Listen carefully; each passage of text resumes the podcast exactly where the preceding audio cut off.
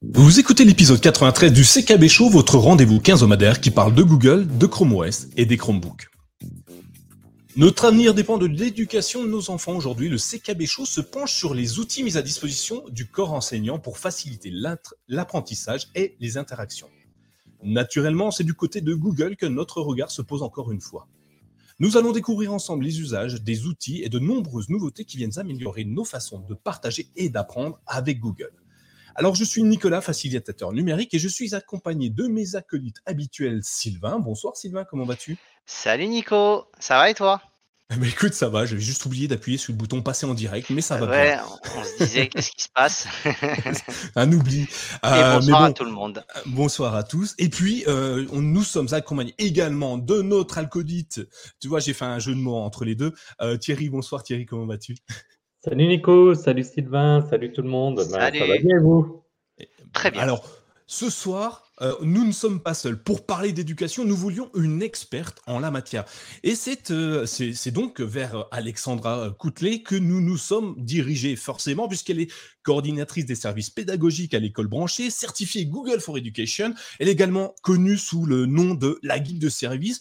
elle a décidé de se joindre à nous et nous sommes très heureux de te retrouver. Bonsoir Alexandra, comment vas-tu? Ça va très bien. Bonsoir tout le monde. Bonsoir. Salut Alexandra. Salut, bienvenue. Moi, je suis encore à bonjour parce qu'on est au Québec et il est 15 euh, heures de l'après-midi ici. Bonjour Alexandra. Ça veut dire que tu ne penses pas déjà au retour au boulot du lundi, en fait. Ah, pas encore. Il me reste encore plusieurs heures euh, pour relaxer. C'est trop bien le Québec. Bah, ça dépend parce que le vendredi soir, euh, quand on est en week-end le vendredi soir et pas elle, elle pourrait dire la même chose. Effectivement. Ouais. Alors ce soir, euh, euh, on va remercier tout particulièrement Demanub qui vient de nous rejoindre sur notre salon euh, Patreon, sur notre pas notre salon, notre soutien Patreon.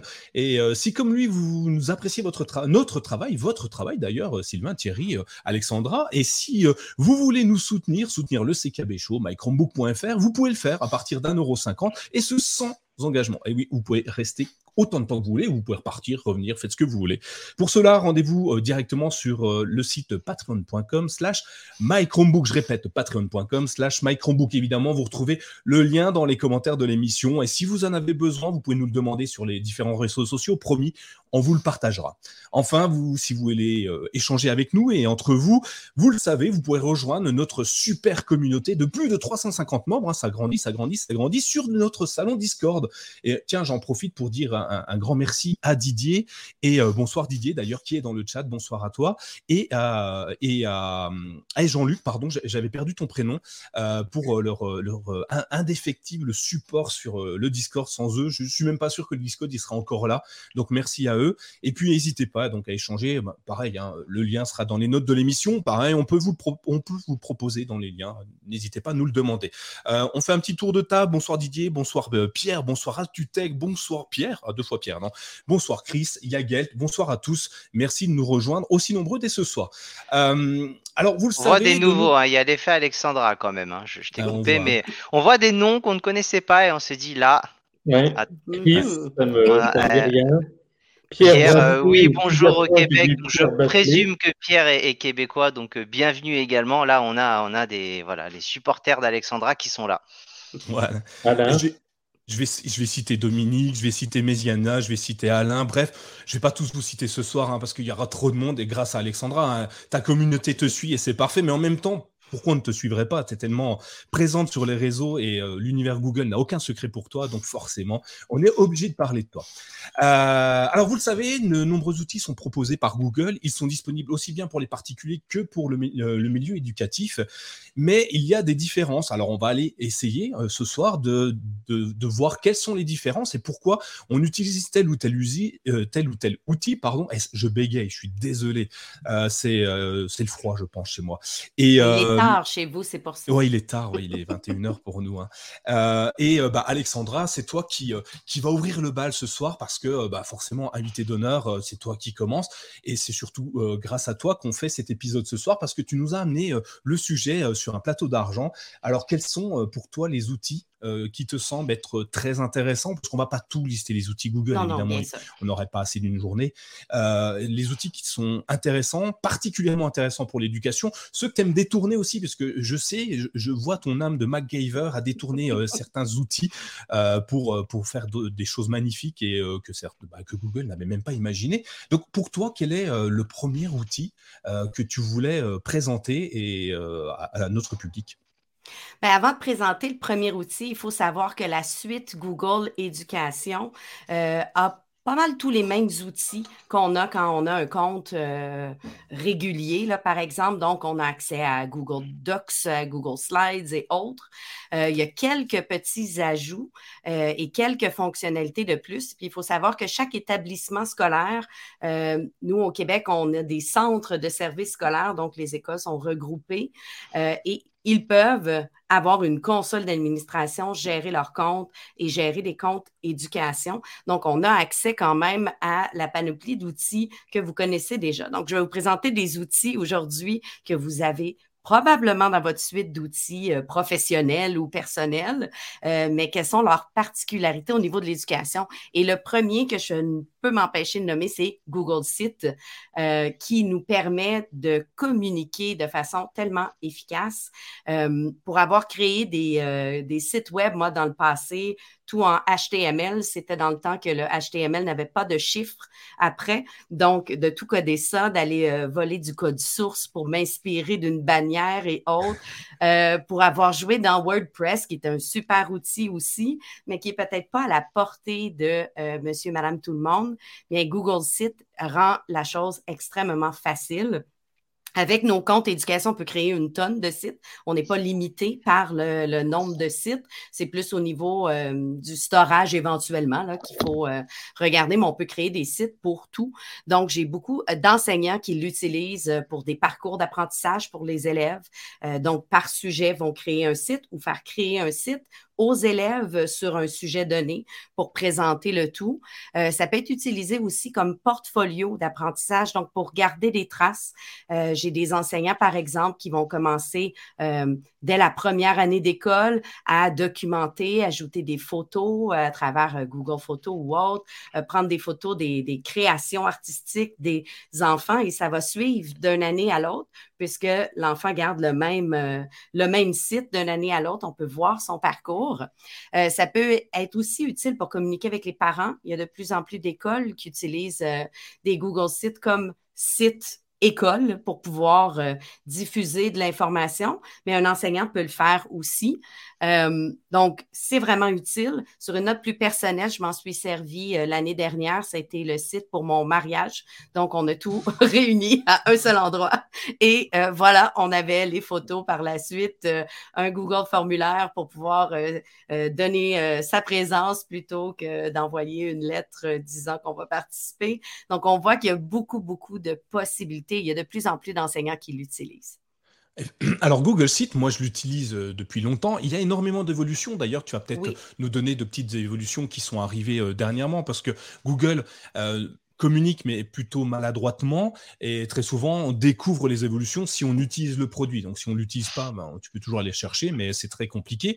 Moi, perso, je l'utilise pour faire plein de petits sites euh, miroirs, enfin des, petits sites mmh personnels euh, comme tu le fais. Mais j'avais jamais pensé au, à l'éducation. Tu vois, pour moi, c'était Google Site, c'est un site web et puis et puis c'est tout. Euh, donc, c'est plutôt intéressant parce que, alors pour la petite histoire, j'ai un enfant, un enfant qui est assez jeune et on utilise des applications, enfin toutes différentes d'un enseignant à un autre et euh, c'est des applications payantes. Euh, si les parents veulent pouvoir échanger avec, avec euh, l'enseignant, je suis obligé de payer parce que sinon j'ai pas un chat privé ou autre chose comme ça. Et, euh, et je trouve ça hyper intéressant. D'ailleurs demain je vais tout le, je vais aller leur dire euh, allez on passe sur Google Site et c'est moi qui le fais. Euh, et, et, en plus Google Site c'est hyper facile à mettre en place effectivement par rapport à un CMS comme WordPess là c'est du glisser déposer maintenant. Enfin pour avoir accompagné des groupes d'élèves une trentaine d'élèves en, environ une trentaine de minutes là leur montrer les, les, les, en fait ce qui est le plus long c'est qu'ils choisissent leur, leurs images de couverture et les, couleurs parce que c'est pas de créer le site qui est très, très long. Je dirais que la seule fonctionnalité qui manque, c'est un peu euh, ce que tu viens de nommer, l'échange avec les parents parce qu'il n'y a pas sur Google Site un module où on peut laisser des commentaires. Euh, on a contourné le tout de notre côté. Tu parlais de détournement tout à l'heure. Bien, souvent, on va ajouter un Google formulaire qui va permettre aux parents de laisser une petite note qui est partagée avec l'élève qui peut aller lire les commentaires sur son site. Mais il manquerait ça, là, une fonction, pouvoir laisser des commentaires. Par contre, j'amène un bémol à chaque fois qu'on me demande la fonction. Il faut, si on a une fonction commentaire, il faut aussi les modérer. J'aimerais pas qu'un enfant de 9 ans reçoive toutes sortes de commentaires. Donc, c'est peut-être pour ça que la fonctionnalité n'est pas là, du moins euh, en éducation, parce qu'on s'entend qu'on ne voudrait pas avoir, euh, si je pense à juste mon site WordPress, le nombre de, de spam et d'attaques et de publicités euh, pour gagner ma vie de la maison et faire des, tonnes de sous. Mais je voudrais pas qu'un enfant de 9 ans qui a fait un site sur ses, ses dernières créations artistiques se fasse bombarder non plus. Alors, je, euh, euh, je, viens de penser à un truc. Alors, euh, comme beaucoup de monde, enfin ceux qui me connaissent savent que j'ai à peu près 10 000 idées à la seconde. Il n'y en a vraiment qu'une qui est à peu près bonne, hein, donc n'hésitez pas à les jeter. Hein. mais depuis quelques temps, alors je ne sais pas exactement combien de temps, sur Google Site, tu peux maintenant intégrer des, des Google Docs. Des, oui, absolument. Et du coup, il y a un chat à l'intérieur de Google Docs, hein, via les commentaires, puisque ça avait été détourné par certains élèves, parce qu'ils ne pouvaient pas accéder à, à, à, des logiciels comme Discord. Google Chat tout complet, qui est souvent fermé dans les milieux scolaires pour, pour, ne pas permettre cet échange-là, mais les élèves utilisent euh, le chat dans d'autres outils pour se parler. Ils trouveront toujours une méthode. Oui, mais c'est ça qui est bien. L'humain est, intéressant à ce niveau-là. Euh, et bah, heureusement qu'on s'est détourné les choses, sinon on serait encore resté avec un, caillou non taillé. Hein. Euh, donc ça aurait été compliqué. Moi, j'apprécie leur créativité. Je préfère les accompagner dans le bon usage que, que, que d'interdire ou de bloquer, mais euh, c'est toujours étonnant de voir leur euh, créativité numérique. ça, ça, maintient une vivacité d'esprit, mine de rien, de trouver toutes ces solutions-là. Euh, ça permet voilà de, de, développer ça. Ça permet peut-être parfois même à s'intéresser à des outils qui de base les intéressent peut-être pas dans l'absolu, mais ils vont à la limite travailler et maîtriser à la fin l'outil plus que le formateur, alors que dans l'absolu c'est juste le moyen détourné. Et je trouve ça toujours assez assez bien. Nous on avait moins ça à nos âges, donc c'était on avait, autre chose, on avait autre chose. On, détournait d'une autre manière. Mais euh, euh, Google Site est, hyper bluffant. Hein. Aujourd'hui, moi, je l'ai essayé quand il est sorti. Il y a, ça fait longtemps maintenant. Ça doit bien faire une dizaine d'années, je pense. Euh, aujourd'hui, c'est le glisser-déposer d'un Google Doc, d'un Google Sheets, de n'importe quoi se fait très facilement. J'ai vu qu'ils avaient rajouté dernièrement la possibilité de mettre des espaces entre, entre les. Parce qu'on mettait des boîtes de texte. Avant, on trouvait toujours des façons quand même de détourner, mais euh, ils travaillent beaucoup sur Google Site, je dirais, depuis les derniers mois. On dirait qu'ils travaillent souvent par bloc. Euh, tu me disais tantôt, Nicolas, on ne voit pas les nouveautés passer. Moi, je suis abonné à un blog. Peut-être que je pourrais aller le mettre euh, dans le chat, mais en fait, il est seul, ben, majoritairement en anglais et il est fait pour les administrateurs de consoles d'éducation. Donc, je le reçois par courriel, chaque nouveauté qui arrive, qui est détaillée, qui me le montre. Donc, ça m'aide à savoir que ça va être disponible. Ça me donne la date, ça me donne aussi ah, dans quelle édition. Donc, c'est comme ça que je me tiens à jour avec ce blog-là, moi, de mon côté. Puis on dirait souvent que pendant deux, trois semaines, j'ai plein, plein, plein de nouveautés Google Site, puis après ça, Google Meet et Gmail. On dirait que l'équipe euh, travaille à lancer le tout. Euh, c'est la même équipe qui se déplace de, service en service. Mais euh, il a beaucoup évolué, Google Site, effectivement. J'ai une question par rapport à ça parce que moi j'ai découvert Google Site il, y a, il, y a, un petit moment, mais c'est vrai que Google communique très peu dessus et euh, c'est un peu le, site pour les nuls. Tout le monde peut s'y mettre, c'est très facile. Mais on voit, ne serait-ce que chez les particuliers, quand on met, euh, quand on met son adresse Gmail et qu'on a accès à, accès à tout l'écosystème, euh, il y a Blogger par exemple, mais Google Site n'apparaît pas.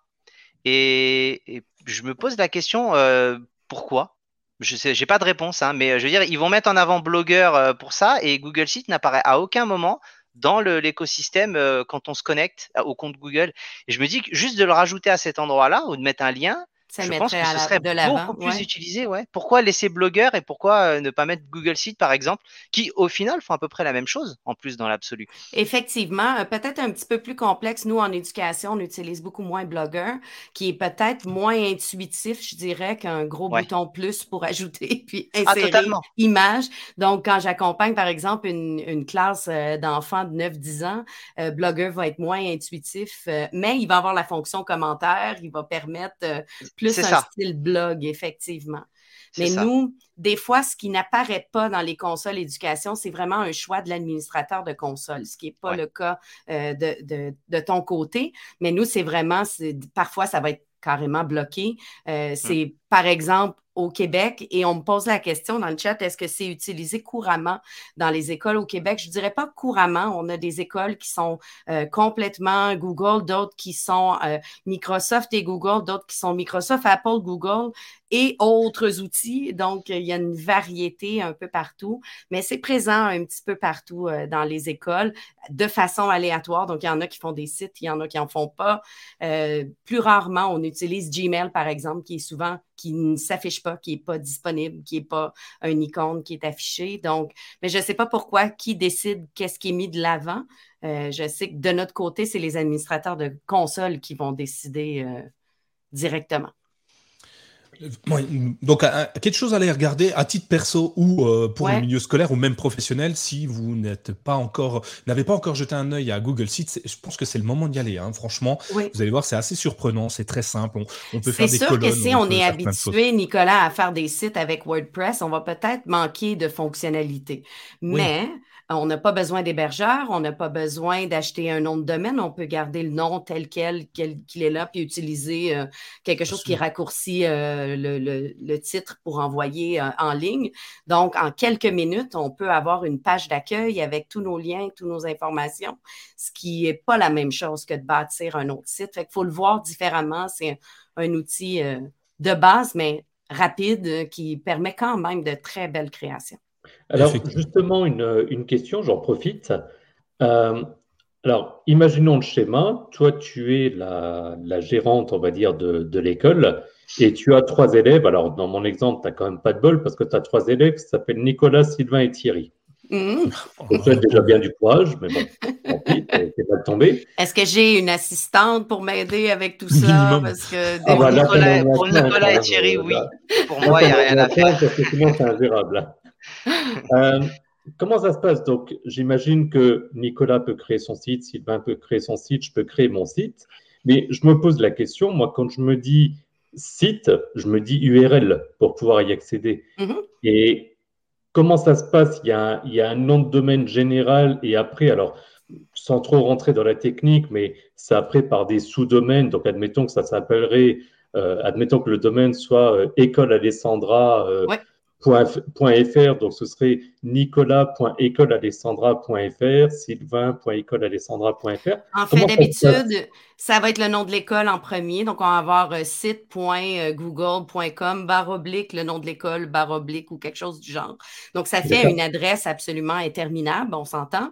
Donc, si Ouais. on veut vraiment acheter par la suite un nom de domaine, c'est faisable pour pouvoir avoir un nom comme euh, école branchée ou euh, mychromebook.fr, par exemple. Ça se fait. Mais pour un projet d'élèves, est-ce que c'est temps nécessaire? Souvent, on envoie le lien, il est cliquable, puis euh, c'est tout. Mais ça fait effectivement une très longue adresse qui porte toujours le nom du domaine de l'école, finalement, ou euh, du centre de service. Mais ça permet d'éduquer à la citoyenneté numérique aussi. On explique aux élèves que ce qu'ils écrivent présentement sur le site, ben, le nom de leur école apparaît, euh, c'est associé, c'est un peu comme si je publiais au nom de mon employeur plus tard. Donc, il faut faire attention. Et je vous dis, d'habitude, quand il, il publie et que c'est vu ailleurs, ben, la qualité du français euh, augmente parce qu'on veut moins faire de fautes, on veut que ce soit bien. Euh, ils sont vraiment euh, plus attentifs aux détails, je vous dirais. Et Mais donc, chaque élève a, a son site, en fait. il le nomme par le nom qu'il veut le nommer qui est disponible. Et après, j'imagine qu'il y a des options pour pouvoir, je sais pas moi, euh, partager des pages ou des trucs comme ça. J'essaie d'imaginer au niveau de, au niveau de l'école, justement, de dire, euh, euh, et c'est peut-être là où finalement la, la différence avec un blog est, est un peu différente, parce qu'à la limite, un blog, le principe souvent c'est de partager des, messages un peu comme un réseau social, alors qu'un site, normalement chaque site est un petit peu indépendant, de, un petit peu indépendant des autres. Exact. Euh, mais donc j'imagine qu'il y a des options pour pouvoir dire, ben, je peux partager, pour faire simple, on va dire une page que toi tu as créée et que moi je veux faire apparaître sur mon site ou comment ça, comment ça se déroule? Euh, on peut euh, effectivement lier des pages ensemble. Donc, c'est le, site nous permet de créer plusieurs pages. Donc, les possibilités sont, sont, immenses. Un enseignant pourrait décider d'avoir une page par élève ou un mm-hmm. site individuel par élève. Et après, ben, on décide si on veut que ce soit publié euh, à tout le grand public ou seulement à l'interne dans la classe, par exemple, ou autre. Donc, il y a des paramètres de partage euh, de cette façon-là. Puis on peut décider ou pas si on le retrouve sur Google. Ça, c'est un autre avantage. Si on fait un, portfolio avec, euh, par exemple, des petits, on ne veut pas que ça, que ça soit Googlable, bien, on va, euh, on peut l'enlever, ça, que ça soit, ça n'apparaisse pas dans les moteurs de recherche. Il peut être complètement privé, le site aussi. On peut décider mm-hmm. qu'il est partagé seulement avec certaines adresses. Donc, ces paramètres-là de partage nous permettent euh, une variété. Donc, ça ne se retrouve pas nécessairement sur le web, là donc, en, revenant sur un côté plus, plus technique, pour ceux éventuellement mm-hmm. qui nous écouteraient qui seraient plus techniques, ce que tu parles, la première partie, c'est le côté d'indexation sur les moteurs de recherche de Google, de dire on l'indexe ou pas. Et l'autre côté, finalement, pour faire simple, de dire on le laisse vraiment comme un site Internet, comme tout le monde l'entend, donc sous-entendu public, ou gérer ça comme un intranet qui sera mm-hmm. accessible via un réseau particulier ou ce genre de choses. Exactement. D'accord. C'est quelque chose d'hyper intéressant. Pardon? Ça, ça se fait par la console d'administration, du coup? Non, ça se fait. Ben, au niveau du, euh, du, partage, on peut restreindre et dire que, par exemple, euh, tous les euh, jeunes de moins de 18 ans ne peuvent pas partager public. Donc là, ça serait l'enseignant qui pourrait, mais pas les élèves. Donc ça, oui, on peut paramétrer. Si c'est ouvert, ben là, c'est la personne qui crée le site qui décide de son partage, qui peut le partager en privé, à l'interne ou en public. Et le site, il est lié à un compte Google, donc en gros une adresse mail. Donc, ce qui permet finalement un peu comme un réseau social, j'allais dire un réseau social, un réseau social comme admettons Facebook, de se dire, ben, je commence avec mon compte Facebook et j'ai 14, 15, 16 ans, je suis, euh, pour prendre les termes en français, enfin en France, au, lycée. Et puis après, mon site, éventuellement, je le transforme parce que euh, j'invente n'importe quoi. J'ai créé mon entreprise et euh, je peux faire des liens vers faire mon parcours éducatif, montrer finalement mon CV, etc. On peut le transférer en dehors du domaine. Là. Il y a des outils qui existent quand, par exemple, un élève quitte le milieu scolaire parce que euh, son site va être hébergé euh, sur le domaine du, réseau scolaire, mais il peut mhm. le transférer et avec une adresse Gmail, le transférer. L'adresse va peut-être changer, donc il y a peut-être quelques réparations à faire avec des liens internes par la suite, mais oui, ça se fait. Donc, il y a des, euh, des jeunes qui partent dès leur première année scolaire jusqu'à la fin de leur scolarité. Quand ils quittent, ils peuvent garder leur site en le transférant dans une adresse Gmail, par exemple. Et du coup, une question bête, alors sans rentrer sur, tout le détail du pourquoi, comment, mais est-ce que c'est dire que Nicolas, par exemple, aurait pu très bien gérer My Chromebook, le site de mychromebook.fr, via Google Sites de ton point de vue, ça aurait été tout à fait gérable ou pas? Absolument, sauf qu'on ne pourra pas, par exemple, ajouter euh, des publicités, quoique là, je parle d'un compte éducation, euh, on ne mm-hmm. pourra pas ajouter ces éléments-là. Donc, c'est sûr qu'on devient plus limité. C'est peut-être pas un site que j'utiliserais pour mon commerce, par exemple, mais pour euh, diffuser des travaux d'élèves ou diffuser un module d'apprentissage, ben là, tout à fait, c'est tout à fait possible. Ah, on peut rajouter de la publicité, je l'ai fait hein, grâce au. Ah parce qu'on peut rajouter du HTML, euh, donc du ah coup, euh, tu vois, en trichant un peu. Je suis pas certaine si ça fonctionnerait dans la console d'éducation, parce que un des avantages d'avoir la console d'éducation, c'est justement que ce soit sans publicité euh, pour les élèves. Donc, même quand ils vont sur YouTube, ils n'ont pas de publicité. ils, ça, c'est bien ça. Ils n'ont pas de publicité ciblée. Donc, j'imagine que ça serait peut-être problématique sur Google Site à tester. on peut, on peut toujours trouver un, lien affilié à glisser, tu vois ah, là, c'est nous qui allons détourner le système, tu vois. Comme voilà. Google Docs, c'est là, on va, donner plein d'idées aux élèves de mettre des publicités, de rentabiliser leurs travaux scolaires. Merci, Nico, euh, merci Nico d'aider à financer les études. Et, je me permets du coup, parce qu'on en avait parlé en préparant l'émission, il n'y en a pas encore abordé le, le sujet, mais on est d'accord que de base, un, on va dire, un site, un compte Google Éducation, là tout de suite, moi je ne peux pas créer un compte Google Éducation, Sylvain ne peut pas en créer un. C'est quoi en gros? On en a parlé dans le cadre de la préparation de l'émission, mais pour nos auditeurs, je pense que c'est important. Dans les grandes lignes, qu'est-ce qu'il faut pour pouvoir avoir un compte Google Éducation? Hormis évidemment appartenir à une école, évidemment. Alors, Nicolas ne peut pas demain matin dire mais ma, maison est une école et voilà, je m'ouvre un compte éducation, j'ai accès gratuitement à, du storage, à toute la suite d'outils. Il doit vraiment Pourquoi prouver. Ouais, c'est très éducatif aussi, mais il faut vraiment, euh, il y a tout un processus à suivre pour être, euh, être approuvé. Il faut vraiment être un établissement scolaire euh, reconnu. Donc, il y a un travail en amont à faire. Ensuite, on doit nommer des administrateurs de consoles, importer euh, nos listes d'élèves et tout. Souvent, euh, euh, nos écoles le gèrent avec aussi toute leur suite Microsoft et font tout coïncider le tout. Et ensuite, ben, on, d'habitude, on gère ça. Qui est un enseignant, qui est un élève, on fait différents groupes et tout. Donc, il y a une version gratuite de Google Éducation, mais il faut passer par le processus pour se faire euh, reconnaître comme un établissement. Puis il y a, je ne connais pas toute l'enquête interne qui est faite, mais d'habitude, euh, il faut euh, fournir quand même une certaine documentation avant d'avoir le OK.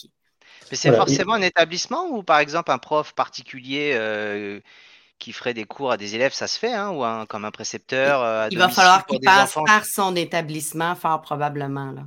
D'accord. Donc, euh, il ne pourra pas comme individu. Il va falloir probablement que la personne en charge de l'établissement scolaire euh, au moins être rattaché à exactement. Oui. D'accord. OK. Donc, ça veut dire quand même, oui, il faut avoir, et je pense que c'est important pour nos, pour nos auditeurs, parce qu'on peut se dire, ah, c'est quand même vachement bien, il y a plein d'avantages. C'est par définition pas accessible à tout le monde, c'est réservé à des structures, on va dire, bien particulières et avec l'obligation finalement de gérer ça de manière professionnelle, c'est-à-dire là où nous, on a l'habitude de se dire, j'ai mon compte personnel, je peux créer mon, mon, site, Google Site, et puis en gros, je mets n'importe quoi. Alors, dans la limite, évidemment, la légalité, mais je peux mettre n'importe quoi sur, sur mon site et on va qualifier ça d'un site personnel.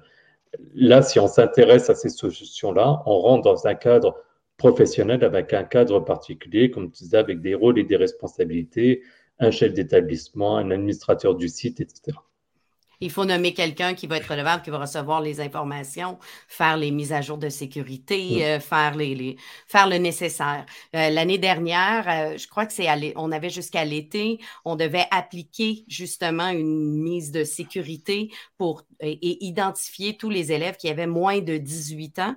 il y a beaucoup de restrictions maintenant dans la console. Par exemple, dans YouTube, les élèves ne peuvent plus voir les commentaires et écrire des commentaires sous une vidéo euh, s'ils ont en bas de 18 ans. On pouvait décider de faire outre euh, si on était dans la console, mais on, s'engageait à ce que nous soyons responsables comme parce qu'on a pris cette décision-là s'il arrivait un pépin par la suite.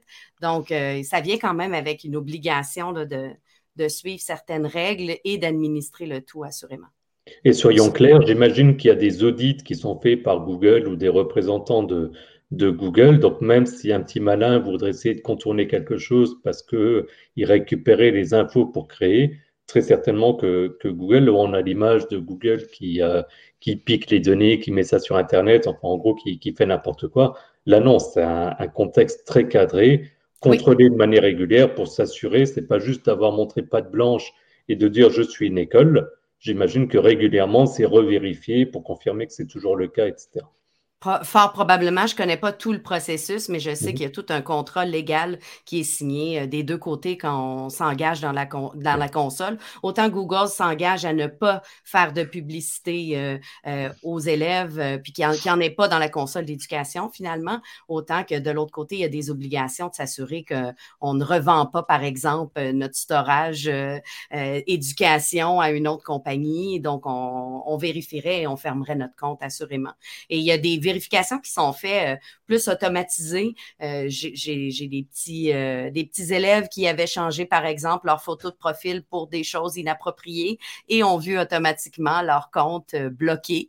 Et là, c'est l'administrateur de la console qui se fait dire, ben, la photo n'était pas appropriée, on a bloqué le compte. Et donc, il y a quand même une certaine vigie qui est faite là, en arrière. Je ne pourrais pas dire tout exactement comment ça fonctionne, mais pour l'avoir déjà vu, on, est ensuite intervenu, mais on a été avisé.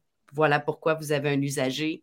Merci d'intervenir. Si vous n'intervenez pas, là, on pourrait, euh, ça pourrait probablement escalader, puis on pourrait perdre euh, nos avantages finalement. Oui, ben, je pense qu'il y a l'intelligence artificielle pour regarder la photo de profil et si elle, elle représente quelque chose, de, on va dire, allez, de, sans citer quoi que ce soit, mais de pas tolérer dans le. Il n'y avait pas d'ambiguïté, disons, je, je sens nommer. Il n'y avait aucune ambiguïté que c'était inapproprié. voilà on va continuer sur d'autres outils, puisque tu, le disais justement euh, dans euh, ton Google Site, tu utilisais, euh, tu as utilisé pour ton, ton propre Google Site, Google Forms justement, Pour, pour envoyer des invitations, pour avoir des, des, bah, formulaires à remplir. Et donc, c'était un des outils que tu avais envie de nous mettre en, valeur. Et, pour quelles raisons tu, penses que Google Forms, c'est intéressant dans l'éducation? Moi, j'y vois plein de limites hein, techniquement, mais tu vas me l'élever d'un seul coup, je pense. Ben, je crois que ça l'a évité un paquet. Euh, quand on est en enseignement, on a souvent des documents à faire signer. Euh, par exemple, aux, parents, on envoie à la maison une permission de, de, prendre euh, des photos des élèves à la sortie scolaire, de savoir qui participe, de savoir plein, plein d'informations de ce genre-là. Donc, ça facilite la tâche des enseignants d'envoyer un lien de cette façon-là, d'avoir toutes les informations colligées ensemble. Ça peut servir aussi avec les élèves, de sonder les élèves, de voir par exemple, ce qu'ils ont compris d'un cours ou autre. Mais la fonction qui est vraiment utilisée différemment en éducation, parce que je ne vois pas personnellement comment je m'en servirais, c'est la fonction d'autocorrection. Donc, on peut ajouter une fonction questionnaire qu'ils appellent et euh, on ajoute même des points pour chacune des réponses. Ça peut s'auto-corriger, mais ça peut aussi donner une rétroaction à l'élève. Donc, c'est certain que ce n'est pas pour les réponses à paragraphe. Ils sont pas, l'intelligence artificielle n'est pas rendue là encore de, tout corriger pour nous, mais des choix de réponses, des cases à cocher, des réponses courtes aussi. Euh, on peut avoir une autocorrection si l'élève n'a pas la bonne réponse. On peut nous-mêmes entrer, par exemple, ben, je t'invite à revisionner la capsule vidéo suivante pour réviser ta réponse, ou on peut féliciter l'élève, euh, ajouter euh, euh, un petit mot qui, l'encourage à passer à la section suivante. J'ai des enseignants qui utilisent aussi les Google Formulaires pour faire des espèces de jeux dont vous êtes le héros, un peu jeu d'évasion. Donc, si tu as la bonne réponse, tu peux passer à la section suivante. Donc, ça n'a pas été pensé pour cette raison-là, mais euh, ça peut être utilisé pédagogiquement pour rendre ça euh, un peu plus ludique, euh, l'activité. Et pas, T'es bloqué, ça te prend le code, va voir ton enseignant. puis là, je donne un code et selon la bonne réponse qui est entrée, je peux passer à la section suivante du formulaire. Donc, le formulaire est un outil qui a l'air très, très, très simplet, mais qui permet euh, un paquet de choses pour euh, colliger de l'information, changer la pédagogie et autres. Ah, c'est un outil qui est effectivement intéressant, mais effectivement, je l'avais pas vu sous le, prisme de l'autocorrection. De, de, du coup, ils font ça euh, aussi bien à la maison qu'à l'école, j'imagine. Ils ont la possibilité d'y accéder. Euh, toi, tu récupères euh, toutes les données sur un, tableur de, Google, j'imagine. Tu peux ensuite classer les, notations des élèves, vérifier qui a, qui a fait des erreurs, qui n'en a pas fait. On a les graphiques aussi directement dans Google Formulaire qui apparaissent. Donc, je peux voir que, par exemple, sur 10 questions, c'est la question 8 qui a été le moins euh, bien réussi, par exemple. Et là, plutôt que de faire une révision de tout le contenu, bien, avec ce groupe-là, je vais réviser la question 8 qui a moins bien été réussie. Puis peut-être que le groupe euh, suivant, c'est euh, la question 6. Donc, ça me donne quand même des données rapidement pour voir la compréhension des élèves. Super. Et, tu peux, dans, la correction, donc, comme tu le disais, mettre une vidéo directement ou le lien vers une vidéo ou un, cours peut-être euh, que tu as mis sur ton Google Site, je ne sais pas, peut-être. Hein, oui, un lien vers site, effectivement. Un lien vers une ressource aussi, ça pourrait être un, site qui explique. Euh, au Québec, on a une ressource qui s'appelle Allo Prof qui offre de l'aide aux élèves. Donc, ça pourrait être euh, reste pas mal pris, contacte Allo Prof et pose ta question. Donc, il y, y a toutes ces possibilités là d'ajouter de l'aide aux élèves, euh, qui, qui est génial.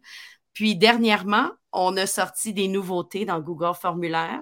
Et là, c'est des nouveautés où tout le monde a roulé des yeux quand la nouveauté est sortie, parce que ça aurait dû exister depuis le début. C'est toute la fonction de mise en forme d'un Google formulaire, donc de pouvoir changer les polices d'écriture. Il, me semble que c'est la base, ça aurait dû être fait avec la première version. On peut maintenant mettre en gras, en italique. c'est quelque chose. Un peu de mise en forme fait pas de mal. Effectivement, mais ça, c'était un ajout qui était demandé depuis très, très longtemps. Là, je dirais que ce qui manque comme fonction, si Google nous écoute, euh, ce serait la possibilité de pouvoir euh, bloquer certaines questions. Par exemple, euh, les enseignants s'en servent souvent pour des inscriptions à des activités. Donc, j'ai 20 places pour le basketball pour l'heure du dîner mais il n'y a pas de fonction à part plein de petits modules complémentaires qui cessent de fonctionner à tous les six mois, qu'il faut essayer un autre module ou autre. Ce serait bien d'avoir la fonction de pouvoir limiter à un certain nombre de réponses, pouvoir dire après 20 réponses, c'est terminé, on n'accepte plus euh, d'inscription. Ce n'est pas une fonctionnalité présentement dans Google Formulaire. Ouais, bah après, comme de base, hein.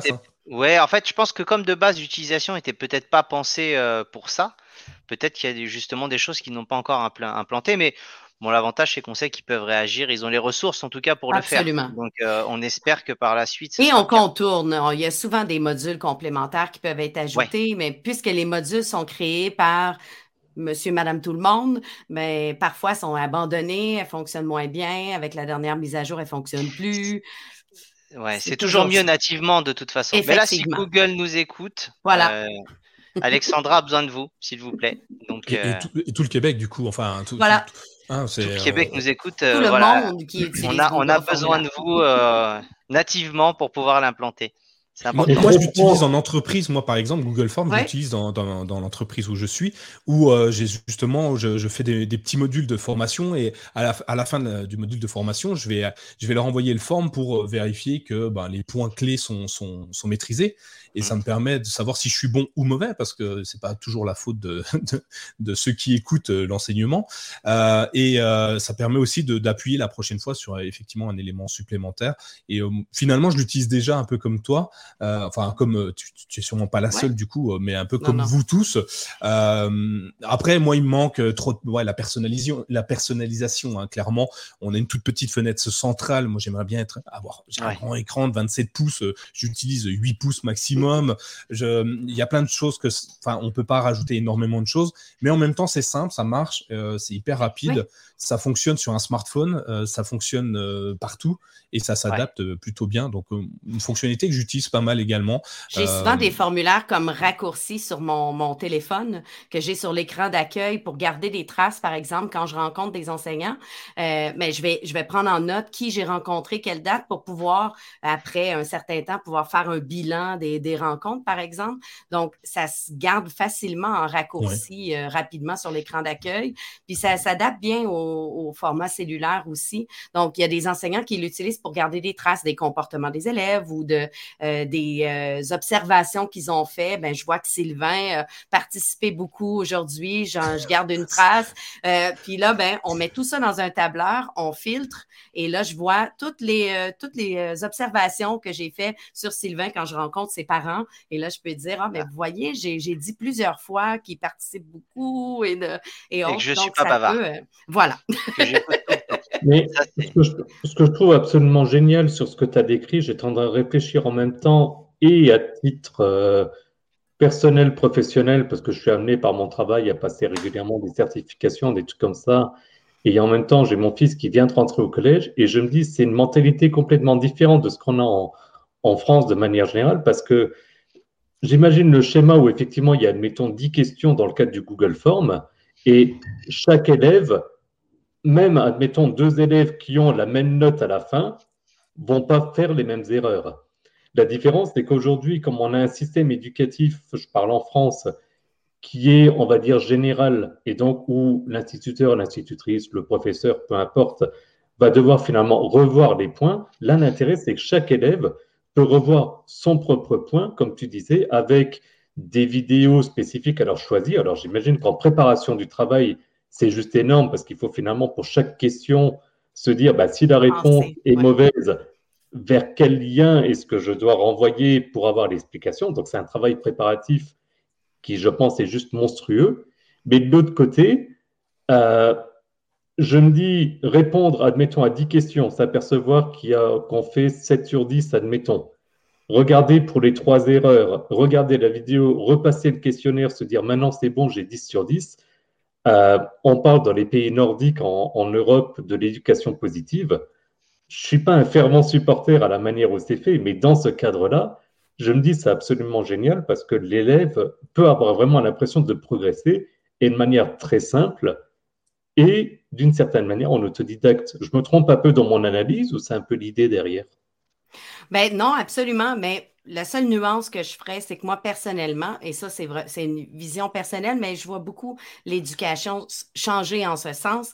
Je n'utiliserais pas un questionnaire comme ça, comme évaluation qui serait la note finale de l'élève. Je le vois plus comme dans le processus d'apprentissage, justement, que l'élève ait le temps euh, de revenir, que moi, j'ai le temps comme enseignante de, de revenir euh, sur les questions qui ont été moins bien réussies, de pouvoir voir ce qu'il y en est.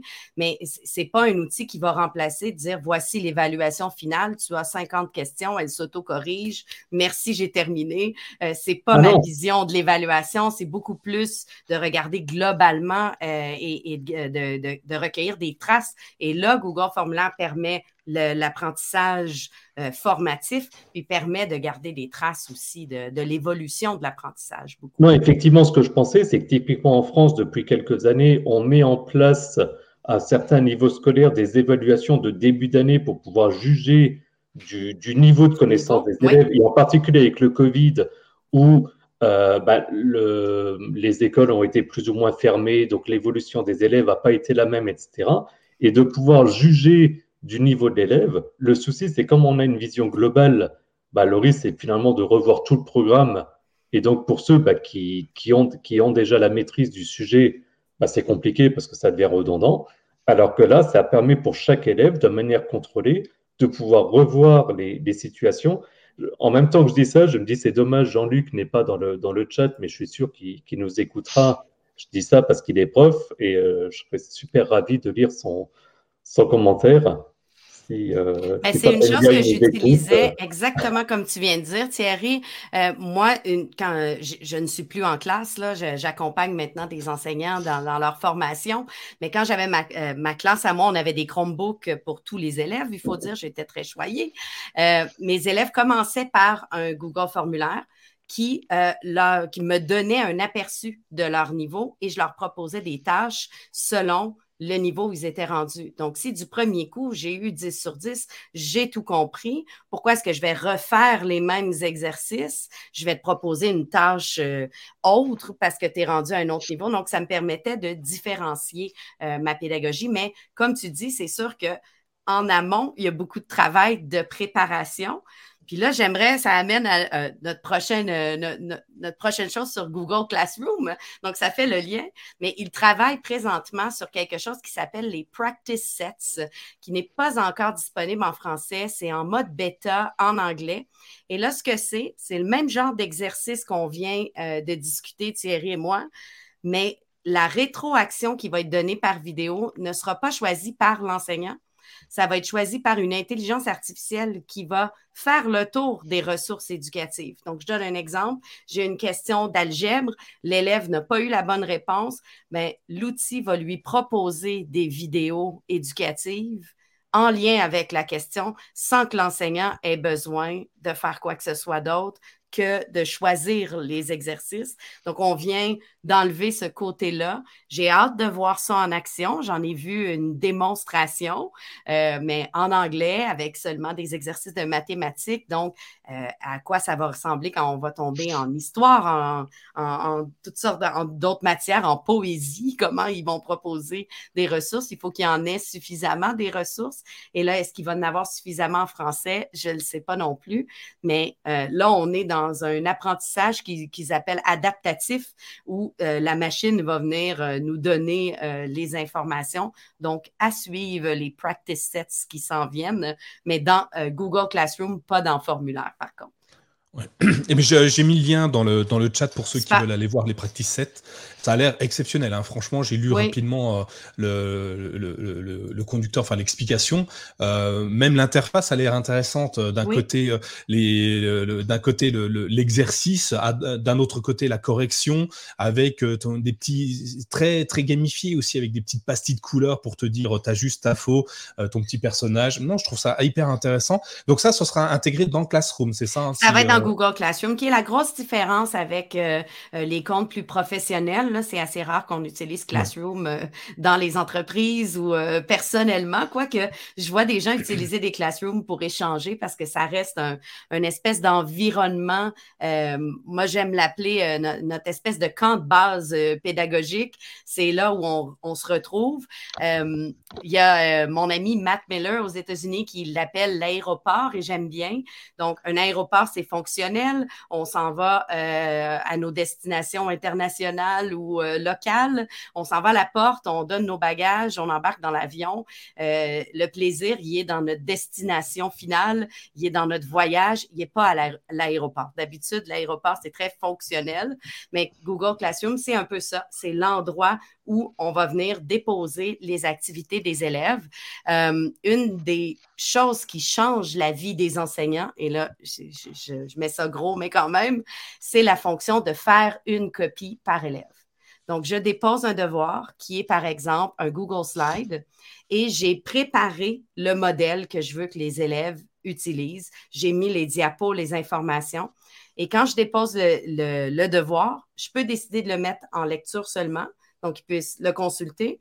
Je peux le mettre collaboratif à tous, donc tous les élèves vont se retrouver dans le même document à écrire ensemble, mais je peux aussi dire, fais-moi une copie par élève. Et là, automatiquement, Google Classroom va créer une copie pour Nicolas, pour Sylvain, pour Thierry, avec son nom à, lui en haut.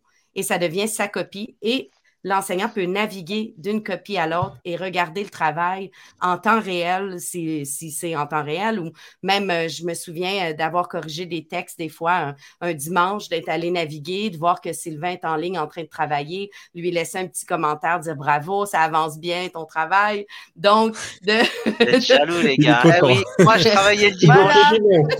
Eh ben oui, ah ben oui, bien sûr. Ah, bien sûr on s'entend que ça facilite la distribution de documents parce que vous imaginez, euh, j'envoie un PDF, ils écrivent dessus, ils me le renvoient. Donc, toute cette gestion de, de, travaux est facilitée par Google Classroom parce que je peux rapidement aller voir, je peux corriger, je peux commenter, euh, je peux laisser des commentaires en privé à l'élève, je peux écrire à tout le groupe ça, de dire il y a plusieurs font l'erreur à la page 4, euh, attention, et écrire à tout le monde. Donc, ça devient un, un outil euh, fort euh, intéressant pour les enseignants.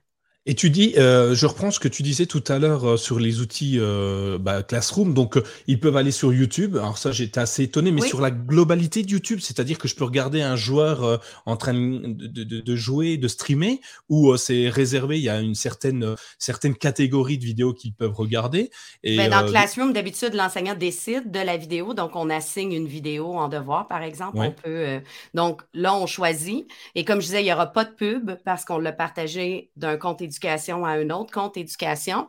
Euh, certaines écoles vont fermer YouTube complètement, ce qui devient euh, un peu plus problématique euh, pour, pour pas, on n'a pas accès à cette ressource-là. Par contre, il y a une version 18 euh, ans et moins, donc il y a beaucoup de vidéos qui sont bloquées. Donc, ça dépend quel filtre on a mis aussi, mais c'est sûr qu'il y a des filtres de base de, on verra pas de meurtrier en série, mais on verra pas de nudité ou autre. C'est sûr que ça, c'est tout enlevé. Puis ensuite, ben, euh, parfois, il arrive certains petits accrochages. on a eu des difficultés avec, par exemple, euh, la bataille des plaines d'Abraham chez nous, qui est euh, étudiée en histoire parce qu'il y avait le mot bataille. Eh bien, on n'était pas capable de partager avec les élèves la vidéo. Donc, ça se peut parfois l'algorithme en mettant ces paramètres-là soit un peu plus, plus difficile, mais euh, d'habitude, ça fonctionne très bien, à part quelques accros. Puis ils ont accès effectivement à YouTube, mais euh, une version. Euh, et, alors, la question qu'on doit te poser à peu près un milliard et demi de fois, c'est OK, super, vous passez sur Google Classroom, Google, hein, donc rien que le, fait de citer le nom. Qu'en est-il des données personnelles de mon enfant? Parce que tu vas le noter, donc du coup, d'un seul coup, s'il est moins bon qu'un autre, tout le monde, l'univers va le savoir, puisque Google va le savoir. les photos, tu parlais de Google Sheet par exemple, toutes les photos, le portefeuille, qu'est-ce que, où vont ces données? Est-ce qu'elles sont sécurisées? Est-ce que Google s'en sert pour, pour faire de la publicité euh, sur les élèves? J'imagine, il va sur YouTube, on va pas lui mettre une pub, mais un petit bandeau, je sais pas. Je... Non, il n'y a vraiment aucune, aucune publicité, aucune monétisation nulle part. Euh, on nous, dans le fameux contrat dont on parlait au tout début, on nous dit que les données ne vont pas être vendues, qu'elles sont sécurisées, qu'elles ne sont pas utilisées à des fins publicitaires.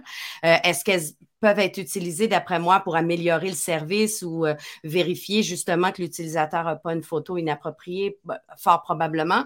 Mais dans toute l'histoire de l'hébergement des données est toujours très complexe et là, je ne m'aventurerai pas là-dedans parce que c'est toujours complexe. Euh, on nous dit que c'est hébergé de façon euh, sécuritaire, que ça respecte toutes les règles.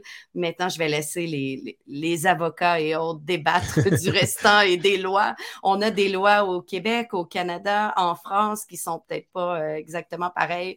Donc, euh, je m'informerai, je laisserai les avocats euh, jaser de ce côté. mais on n'a vraiment pas de publicité. On n'a pas, euh, par exemple, si on utilisait Gmail dans notre contexte d'éducation, nos courriels ne seraient pas lus pour que l'enfant ensuite euh, euh, va sur Facebook, même si à cet âge-là, ils ne vont pas sur Facebook ou ils ne vont plus parce qu'ils sont sur TikTok.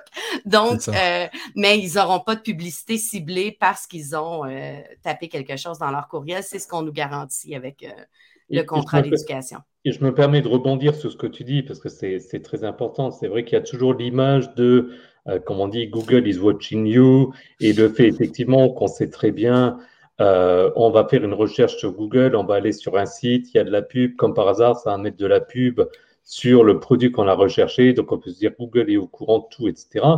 Ce qui, alors je ne vais pas lancer le débat de est-ce que c'est normal, etc. À la limite, peu importe, mais effectivement, je pense que c'est très important de bien dire que ce soir, bon là, ce soir, enfin aujourd'hui, on parle effectivement de Google Éducation, c'est pareil après pour tout ce qui est sur les licences professionnelles, etc. Il y a une garantie de Google de ne pas mhm. exploiter les données à des fins publicitaires, de ne pas les rendre publiques ou ce genre de choses. Exact. Et c'est très important parce qu'il y a tellement de gens qui mélangent tout. Euh, il y a un principe de base sur Internet qui dit quand une solution est gratuite, c'est que finalement, c'est nous-mêmes qui sommes le produit. Or, là, justement, Google Éducation, par définition, et on n'en a pas abordé, mais c'est pas gratuit. Il y a des licences qui sont payées, du coup, par les écoles, etc. Donc, la question ensuite, est-ce que Google regarde le contenu? Effectivement, moi-même, j'en sais rien, je ne préférerais pas savoir, mais peut-être qu'il le regarde pour faire ensuite des analyses, pour pouvoir proposer des solutions meilleures, etc. Mais il y a une différence entre je regarde et j'analyse versus je prends, je stocke dans des cookies ou ce genre de choses pour permettre des pubs. Il faut bien faire la différence et je pense que c'est très important de, faire comprendre. Et c'est dommage qu'en France, à ma connaissance, il n'y a quasiment pas d'école qui travaille comme ça parce qu'en fait, on mélange tout et qu'on considère que parce que c'est dans Google, en gros, c'est public, ce qui est une aberration. J'en veux pour preuve. Euh, je pense que tous les quatre, à titre personnel, en stock des données dans Google Drive. Ben, euh, Sylvain, Nicolas ou toi, vous pouvez toujours essayer, et on a eu une, private joke avec, euh, avec Sylvain depuis quelques semaines sur ça, sur, euh, sur une photo, je ne rentrerai pas dans le détail, mais où effectivement, ben, ça ne se retrouve pas. Donc, mm-hmm. voilà, je profite juste pour aussi reclarifier ce point-là, et donc d'autant plus avec les écoles bien comme ça, non, ce n'est pas la porte ouverte à n'importe qui qui peut accéder à n'importe quoi, et encore moins qu'à titre privé. Il faut vraiment faire la différence entre euh, les outils éducation et les outils personnels, parce qu'il n'y a rien qui empêche un enseignant de s'ouvrir un compte avec Gmail et de l'utiliser avec ses élèves et de leur faire créer un compte Gmail aussi. Et il y en a qui le faisaient ou qui le font parce que dans leur établissement, on n'a pas Google. Et là, ils vont utiliser un compte Gmail, ils vont détourner euh, l'outil, ils vont faire du Google Doc. Mais là, l'élève qui utilise un compte Gmail créé, bien sûr qu'il est pisté un peu au niveau des publicités et autres, parce que ce qu'il a créé, c'est un compte comme Monsieur, Madame, tout le monde. C'est pas la même chose que la suite Google Éducation. Il est là l'avantage de s'assurer que les données sont, sont respectées à ce niveau-là. Et les Donc, du coup, le conseil qu'on pourrait donner à tous les ah, le conseil qu'on pourrait donner euh, à toutes les toutes les écoles, les toutes les ouais toutes les écoles, c'est de voir comment les, les, chaque professeur, chaque enseignant euh, travaille et s'ils utilisent un compte Gmail particulier, enfin Google particulier, d'aller prendre une licence euh, Google for Education qui à mon sens, ne devrait pas être, n'est pas si cher que ça. Hein, on a vu beaucoup plus cher. Hein, et je ne vais pas citer les autres, les, les concurrents, mais pour pouvoir ne serait-ce que donner plus d'outils, euh, des outils euh, mieux construits, euh, comme tu le disais, avec penser pour l'éducation. Voilà, penser pour l'éducation, sécuriser les données de chaque, chaque enseignant et de chaque élève, et, et, et, d'être sûr de, de, travailler dans un, dans un climat de confiance totale avec l'outil. Donc, en gros, moi, je suis responsable directeur, je ne sais pas comment ça s'appelle, d'un établissement scolaire. je, vais faire un, je vais faire un Google Form à tous mes enseignants. Est-ce que vous utilisez Google? Si oui, euh, est-ce que vous avez un compte euh, ou pas? Et euh, à ce moment-là, je, crée un compte global. Mais c'est la même chose avec tous les autres outils. Là. Si on pense à Microsoft, on peut se créer un compte Microsoft personnel. Ils mmh. ont aussi une suite éducation qui n'est pas la même chose, qui n'a pas le même contrat. C'est la même chose avec Apple. On peut créer un compte et avoir son iCloud pour un, un enfant, mais on n'a pas la suite éducation. Et lorsqu'on tombe dans les volets éducation, ben, on nous garantit certaines choses. Maintenant, on peut débattre pendant longtemps si on euh, jusqu'où on, est à l'aise avec tout ça. Ça, c'est un autre sujet, mais euh, c'est important de faire la différence parce qu'il y a beaucoup d'enseignants qui utilisent Google, qui utilisent Google Docs, mais pas dans la suite éducation. Et là, c'est pas la même chose. Là, ils vont me dire, j'ai envoyé une vidéo à mon élève qui a un compte Gmail, puis il voit des publicités, mais c'est certain, il a un compte d'un usager régulier. Là, il va voir, euh, il va voir le tout. Et on parlait des licences. Euh, à la base, euh, Google Éducation est gratuit. Euh, ça s'appelle, la, version s'appelle Fundamentals. Donc, on a vraiment accès à la base, les mêmes, le même contrat là, de, on ne va pas revendre les informations des enfants et tout. mais il y a des licences payantes qui offrent encore plus de paramétrage, autant de la sécurité, autant que euh, pour des extras, dont euh, Google Classroom, par exemple, a des extras qui s'appellent, ils les appellent les add-ons que j'ai traduits par modules complémentaires, mais c'est pas exactement la même chose que les modules complémentaires dans Google Documents, par exemple, mais ils permettent, par exemple, à l'enfant d'être dans Google Classroom, de cliquer sur son devoir et de ne pas avoir à naviguer en dehors de Classroom pour faire l'activité. C'est le cas, par exemple, des Kahoot, qui sont un petit quiz, je ne sais pas si vous connaissez, mais euh, des petits quiz euh, animés avec de la musique et tout, qui permettent de, euh, beaucoup de ludification à l'activité, donc de questionner les élèves. C'est beaucoup moins drabe qu'un Google formulaire, j'avoue, c'est beaucoup plus animé. Mais d'habitude, l'élève devait cliquer sur le lien, ouvrir un nouvel onglet, se connecter à son compte sur Kahoot pour pouvoir remplir son questionnaire. Mais là, maintenant, c'est intégré dans Classroom. Si on pense à de jeunes élèves, là, surtout, euh, on s'entend que c'est une plus-value d'éviter qu'ils ont fermé le mauvais onglet et tout, se reconnecter, un autre mot de passe, un autre. Donc, tout est intégré, mais ça, c'est dans la licence payante. Ils ont une licence au niveau de tout l'établissement au complet, qui est un prix par élève.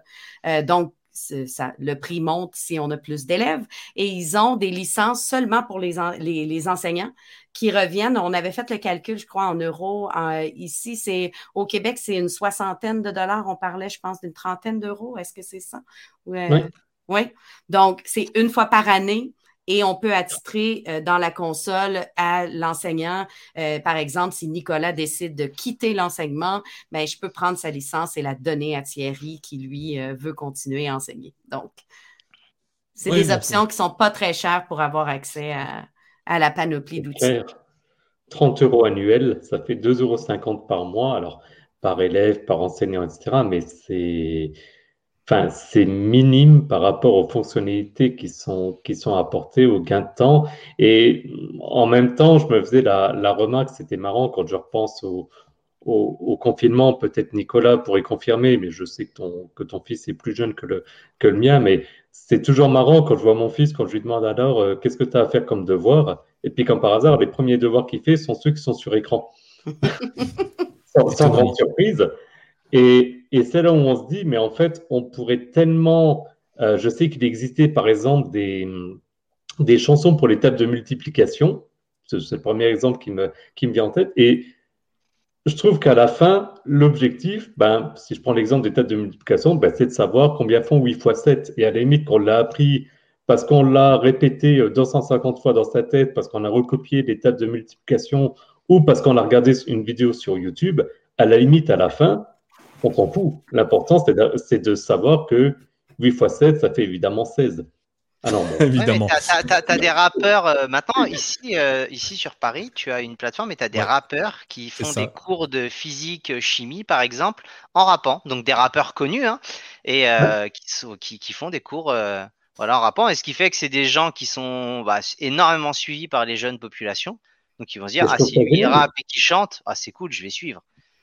Je ne sais pas si ça va s'appliquer à ça, mais YouTube, ben, Google a annoncé euh, qu'il va y avoir des chaînes éducatives qui vont être sans publicité. Euh, en dehors de Google l'éducation, pour, pour tout le monde, si la chaîne est éducative, ils vont de plus en plus ajouter euh, sans publicité pour pouvoir euh, pousser l'éducation. Par exemple, il, donnait l'exemple d'une chaîne pour apprendre à utiliser Google Classroom. Ben, cette chaîne-là, il n'y aura pas de publicité, même si on l'écoute avec notre compte Gmail parce qu'on est en train d'apprendre quelque chose. Là, bien sûr, c'est leurs propres outils. Je ne sais pas comment ils vont sélectionner, donc je ne sais pas s'ils vont choisir euh, euh, la chaîne en question de, qu'on vient de parler, mais quand même. Hein. Il n'y a rien de nouveau. Je vais passer pour un vieux bip, mais je, c'était complètement assumé et euh, vous me contactez sur Twitter si éventuellement, mais l'alphabet, par exemple, je l'avais appris pour ceux qui, connaissent par une chanson de Chantal Goya. Et c'était à l'époque sur un 45 tours que j'ai encore. Et le truc marrant, c'est que mon fils, donc 30 ans après, avait appris via la même chanson. Donc, il n'y a rien de nouveau. Simplement, c'est l'accès qui est plus simple maintenant. Exact. Parce qu'avant, il fallait aller chercher le 45 tours, avoir la platine, etc. Euh, aujourd'hui, l'accès serait beaucoup plus simple, mais la finalité, elle est la, elle est la même. Euh, les, conjonctions de coordination, par exemple, je pense qu'on a tous appris avec la fameuse phrase Mais où est donc Ornicard sans, ça, on s'en souviendrait pas forcément. Le, les décimales de pi avec des phrases, etc. Donc, euh, bref. Le fonctionnement, il sera toujours pareil, c'est-à-dire que euh, tu prends des gens qui sont connus à des époques données et tu leur fais euh, s'intéresser à des enfants qui, en règle générale, vont pas forcément s'intéresser à ça. Et la génération de maintenant, dans 15 ou 20 ans, ce sera leur chanteur ou peut-être d'autres métiers euh, liés à l'audiovisuel ou autres qui seront là et qui feront les mêmes choses, en fait. Parce que là, tu leur mets Chantal Goya, je suis à peu près sûr que ça leur parlera beaucoup moins qu'un rappeur, mais euh, le concept est le même. Peut-être que si on dépose sur TikTok avec un peu de filtre et d'animation, non? Ouais, avec, ouais, avec une danse, parce que euh, si du moment qu'on fait une danse et un petit gimmick, je pense que ça peut fonctionner, mais on va tenter, on va, avec Nico, on va étirer, on va essayer d'inventer une danse sur les conjonctions de coordination. Et on va faire un Mais où est donc Ornicard sur TikTok cette semaine. Euh, on va voir les résultats au prochain after show, au prochain euh, épisode. On fera le point. Alors, euh, je, suis, en arrêt maladie définitivement. donc, il y a Alain dans le chat qui nous dit que Lego faisait, faisait de très bons jeux d'apprentissage. Donc, tu vois, il n'y a pas forcément besoin d'informatique hein, pour apprendre. Il y a des solutions très simple. J'ai mis le, lien de, de, la startup qui euh, fait du rap, euh, qui fait de l'apprentissage en, en, rappant, ça s'appelle Onzic, O-N-Z-I-C. Euh, qui a une application Android aussi. J'ai pas regardé si elle fonctionnait sur euh, nos Chromebooks, mais ce serait intéressant de voir si ça peut fonctionner. Et euh, moi, je les avais vus passer et j'ai trouvé ça hyper intéressant de pouvoir apprendre en musique. Ça marche mmh. toujours bien, l'apprentissage par musique. On continue un petit peu parce qu'on a, on a encore un petit peu de choses à, raconter. on voulait parler de, des outils de la suite bureautique de Google. tu as déjà pas mal abordé le, le sujet, mais quelles sont les, petits, les petites nouveautés qui sont aujourd'hui qui sont aujourd'hui plus intéressantes qui, t'ont manqué en fait et, que tu as détourné euh, à, d'autres usages que celles prévues par, euh, par Google? Ben, c'est pas une nouveauté qui vient juste de sortir, mais les cases à cocher euh, sont ah quelque chose qui était un bel ajout dans Google Documents. Maintenant, il me manque juste le fait que quand on coche, c'est barré. J'aimerais qu'on puisse, euh, on a trouvé des façons de contourner en les mettant dans des tableaux, euh, mais on ne veut pas nécessairement que ce soit barré, on veut des fois simplement cocher. pour organiser le travail des élèves, c'est vraiment génial, pouvoir leur faire une liste en début de voici les étapes que tu as à suivre. L'autre, ce sont les menus déroulants qui sont sortis aussi, euh, qui étaient beaucoup euh, proposés plus pour de la gestion de projet, euh, mais pour gérer justement un projet de travail d'élève. Là, j'ai qu'est-ce que j'ai à faire? J'ai, j'ai mon brouillon, j'ai mon propre, je dois publiciser le tout. Donc, de pouvoir utiliser les menus déroulants. Mais ce que j'ai aimé, c'est de voir qu'immédiatement, je pense dans la semaine après que ça a sorti, j'ai des enseignants qui ont utilisé les menus déroulants pour faire des dictées à trous dans des textes euh, avec les tout petits. Donc voilà, euh, on, a les choix de réponse dictés. C'était pas prévu pour ça du tout, mais euh, voilà, c'est utilisé pour ça. J'aime beaucoup aussi la fonction, là on l'a mis A commercial, là, mais au arrobas ou qui nous permet là, de voir le menu ultra rapidement. dernièrement, ils ont sorti qu'on peut commencer à taper le nom d'un emoji et l'emoji sort tout de suite. Donc, ça, ça peut être tout à fait génial dans un texte. Euh, tout ce qui est les, euh, euh, les, espèces de chips aussi là, qui transforment euh, rapidement les, mm-hmm. menus. Euh, lorsqu'on organise un travail pour les élèves, c'est très visuel plutôt qu'avoir de longs liens. on peut rapidement voir que c'est une vidéo YouTube et là, on la voit jouer en même temps qu'on reste sur la page. Je peux prendre mes notes en écoutant.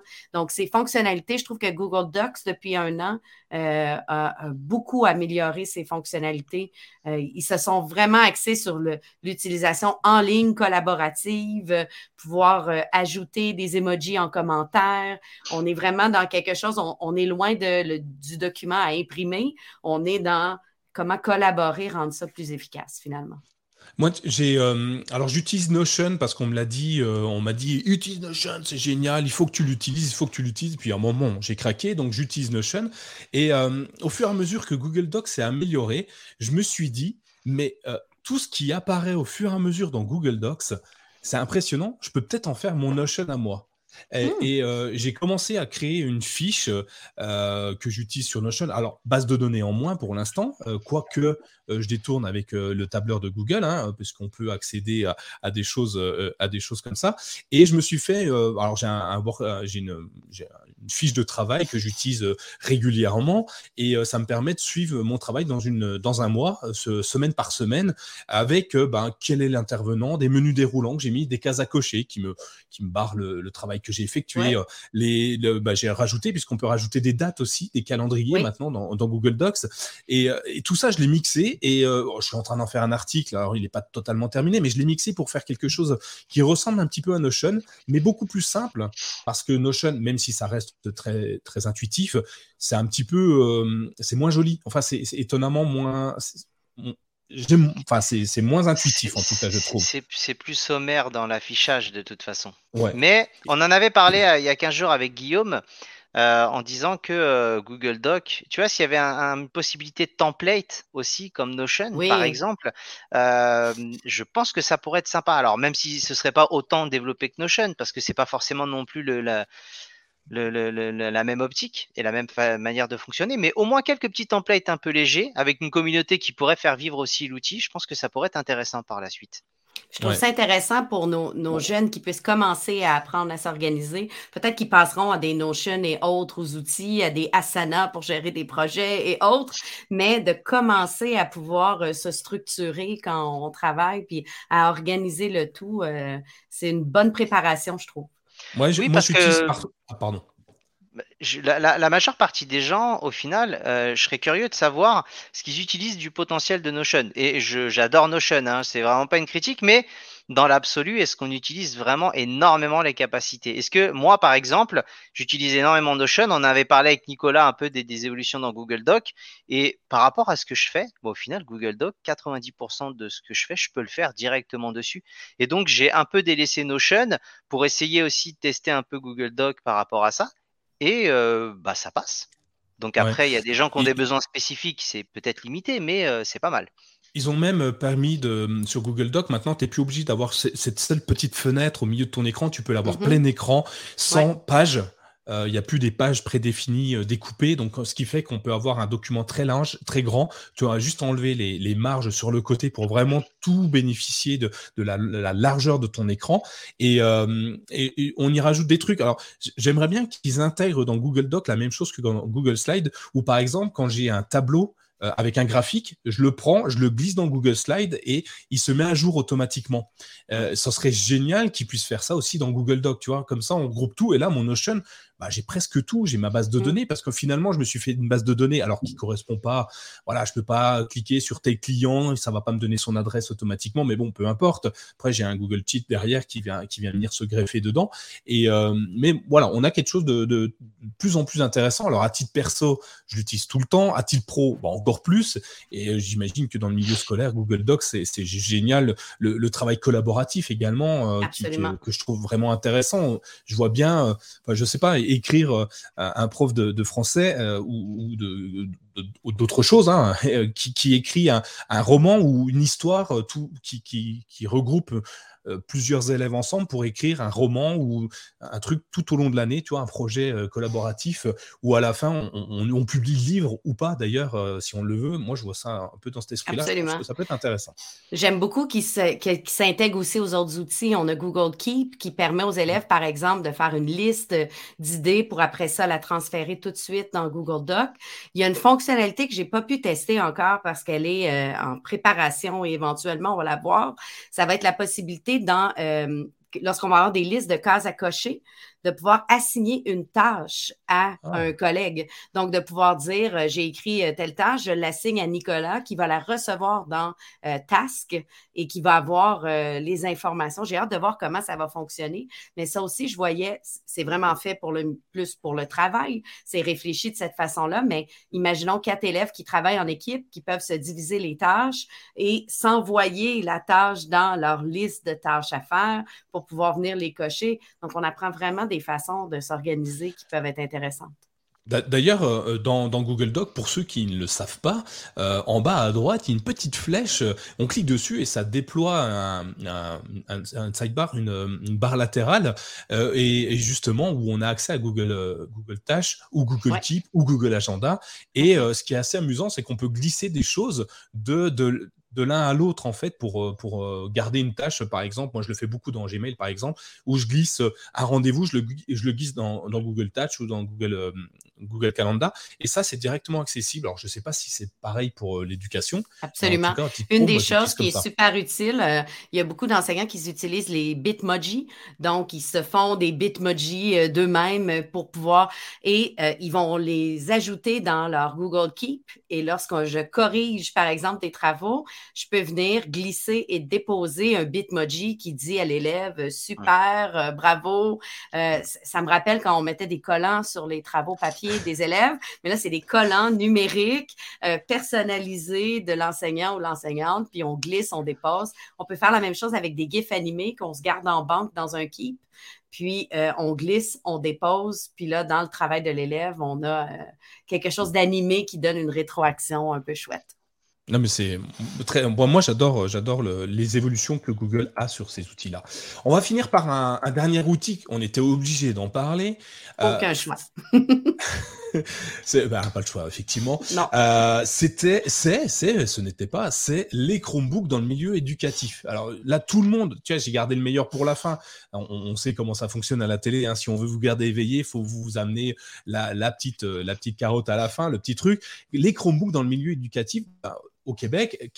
comment ça fonctionne? Est-ce qu'on en a? Est-ce que les écoles sont, pourvues d'appareils? Est-ce que c'est euh, minoritaire? Est-ce que c'est Apple, euh, macOS euh, ou Windows avec bah, tout ce qu'on connaît? Est-ce que, bah, toi, est-ce que comment tu, comment tu vois les Chromebooks dans le milieu éducatif là-bas?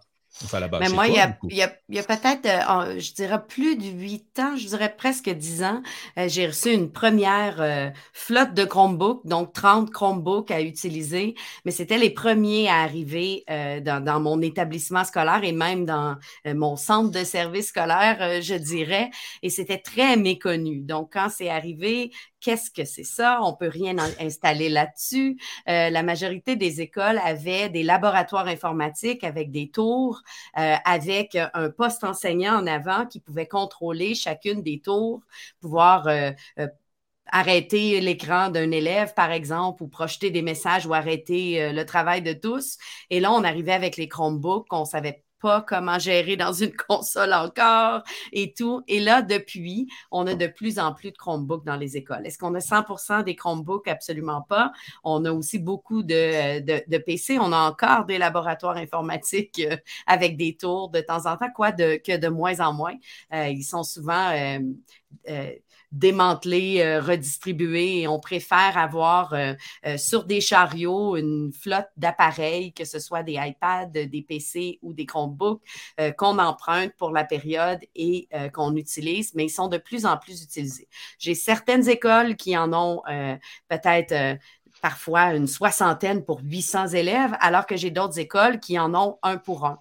Donc, je dirais que le ratio qui a été fait, là, la dernière article que j'ai lu là-dessus parlait de un appareil euh, pour deux élèves.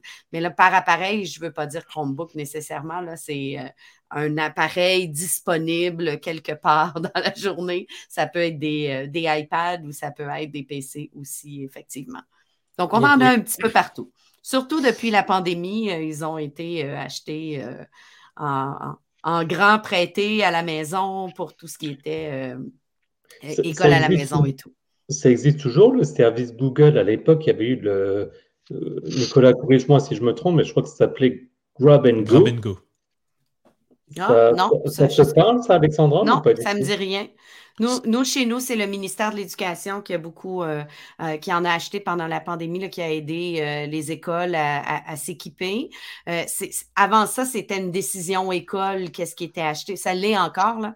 Mais donc, il y a des écoles qui ont, qui ont préféré investir dans un laboratoire informatique performant pour faire du multimédia, par exemple, mais qui avait moins de flotte d'appareils qui pouvaient être prêtés. Donc, il y en a beaucoup qui ont été achetés par à cause de la pandémie, puis là, ben, qui se promènent un peu partout. Mais non, je ne connais pas le, grab and go, je ne connais pas. Donc c'était euh, au départ pour, euh, proposé aux entreprises hein, particulièrement. Donc euh, bah, des gros chariots, tu, exactement ce que tu as dit. Hein, c'est juste qu'en France on aime bien parler anglais. donc on a on a rajouté un nom dessus. Enfin c'est cool. Laurent, tu nous écoutes. Voilà, on pense à Laurent. Et euh, donc voilà. Et, au niveau des Chromebooks dans l'éducation, est-ce qu'il y a des, petites fonctionnalités qui, sont importantes, qui sont intéressantes, plus que sur d'autres appareils peut-être que tu as vu utiliser et que les élèves apprécient? Ben, il y a des nouvelles fonctionnalités que j'ai hâte de voir en action, mais c'est euh, euh, c'est certainement un appareil qui est très facile à utiliser pour les élèves, qui se prête bien d'un élève à l'autre aussi. Donc, euh, quand, quand, je me connecte, j'ai pas euh, tous les paramètres de la personne d'avant. Là, c'est pas la même chose que les autres, les autres appareils. Donc, euh, c'est des appareils qui sont simples d'utilisation. J'ai vu des tout petits qui ne lisaient pas encore, qui étaient capables d'ouvrir un Chromebook. Ils, apprenaient par cœur les lettres de clavier de couleur pour pouvoir. j'ai vu des collants de couleur pour retrouver les mots de passe et tout pour entrer dans leur compte mais c'est très facile d'utilisation. C'est solide aussi. On s'entend que euh, j'ai eu euh, ma flotte d'appareils de 30 un seul a brisé en cinq ans et c'est vraiment parce qu'il a été échappé sur un coin, que la vitre s'est cassée. C'était ils, sont tombés souvent. J'avais des élèves de 15 ans euh, qui, les échappaient par terre et l'appareil continuait de fonctionner. C'est vraiment parce qu'il est mal tombé cette fois-ci, mais c'est quand même pas si mal. Euh, avec 160 élèves chaque année pendant cinq ans qui utilisaient le même appareil, qui n'en est pas plus qu'un, qui est brisé. Euh, moi, je trouve que c'est quand même pas mal. Belle performance. Oui, quand même. exactement. Mais euh, dans les nouveautés qui viennent de sortir, qui sont vraiment géniales, il y a l'application Galerie qui permet d'annoter des PDF. Euh, ça, c'est absolument génial parce qu'il y a encore beaucoup de PDF dans le milieu de l'éducation. On a souvent des documents euh, qui sont envoyés en format PDF qu'on ne peut pas transformer ou qu'on ne doit pas et qui doivent être signés, qui doivent être annotés, qui doivent être, euh, utilisés finalement. donc, la fonction galerie là, avec son, son, lecteur vidéo aussi, plus besoin de télécharger une autre application. on essaie de limiter dans le milieu milieu de l'éducation, le nombre d'applications qu'on ajoute euh, aux appareils. On s'entend qu'on prend souvent le petit modèle de base et pas le modèle euh, à plus de 1000 dollars pour les élèves. Donc, plus on a d'applications, plus c'est long à ouvrir, plus c'est... Donc, on essaie de limiter. Donc, le fait que ce soit natif à l'appareil, c'est vraiment un grand avantage que Galerie. Je l'ai essayé, ça fonctionne vraiment bien. Donc, j'ai hâte de le voir en application dans les classes comme tu dis, il y a aussi le problème des mises à jour. C'est-à-dire que tu peux très bien trouver une super application, mais à un moment ou un autre, le développeur arrête, ou il y a une faille de sécurité, ou quoi que ce soit.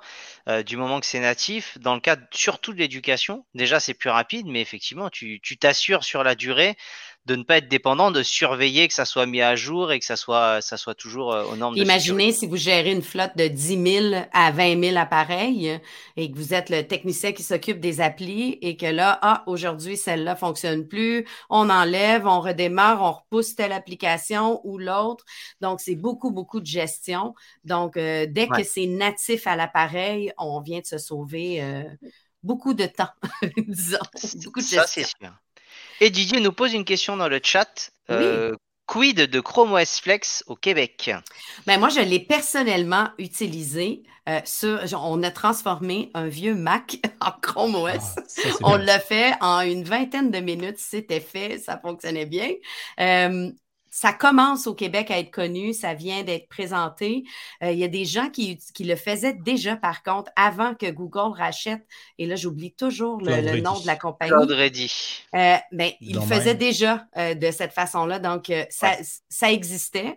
maintenant, comment est-ce que ça va se transformer au niveau de Chrome OS Flex? ça, je ne sais pas pour, par exemple, si j'ai 10 000 PC, comment ça fonctionne pour le faire tout d'un coup. Je ne pense pas que le technicien veut aller avec sa clé 10 000 fois pour faire euh, la transformation. Neverware, c'est exactement, c'est plus Neverware qui était euh, utilisé avant. Donc, oui, ça s'en vient. Ça se faisait déjà.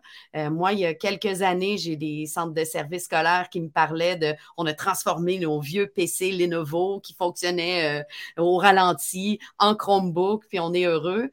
donc, j'imagine que ça va être une très belle solution pour récupérer. La question qu'on me pose tout le temps, par contre, c'est au niveau euh, des mises à jour et des mises à jour de sécurité. On a des règles assez strictes euh, au Québec au niveau de, ce qui, dans les écoles, ce qu'on a le droit de garder. On ne pourrait pas garder un appareil, par exemple, qui ne fait plus ses mises à jour de sécurité. Euh, ça a été le cas avec Apple, avec les PC, avec donc on doit s'en débarrasser. Est-ce que ça, c'est une solution?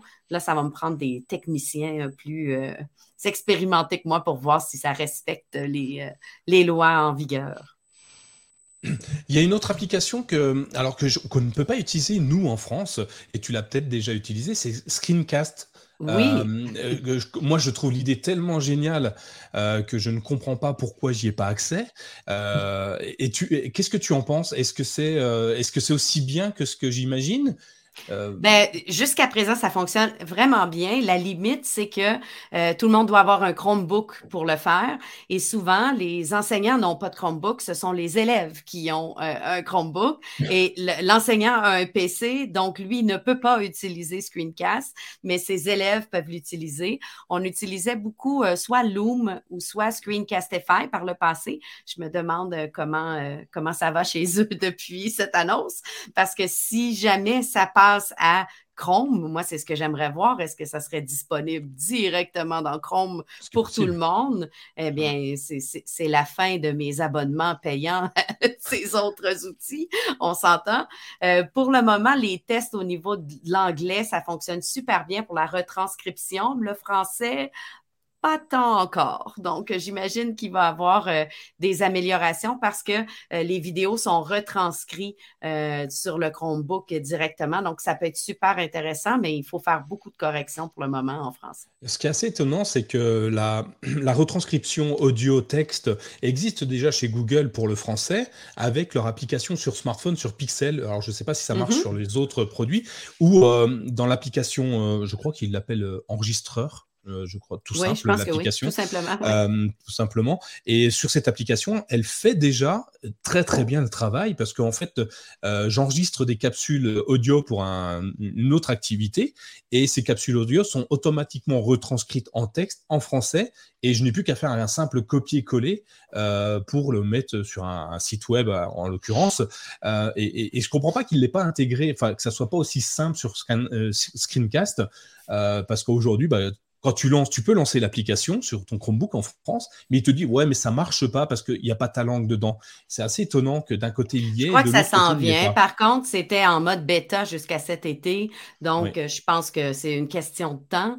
Euh, la seule limitation que je vois à l'outil, parce qu'il fonctionne vraiment bien, on a des outils d'annotation, on peut choisir de voir son visage ou pas, c'est que les fonctions, si je partage à quelqu'un qui n'est pas sur un Chromebook, ben je perds la retranscription.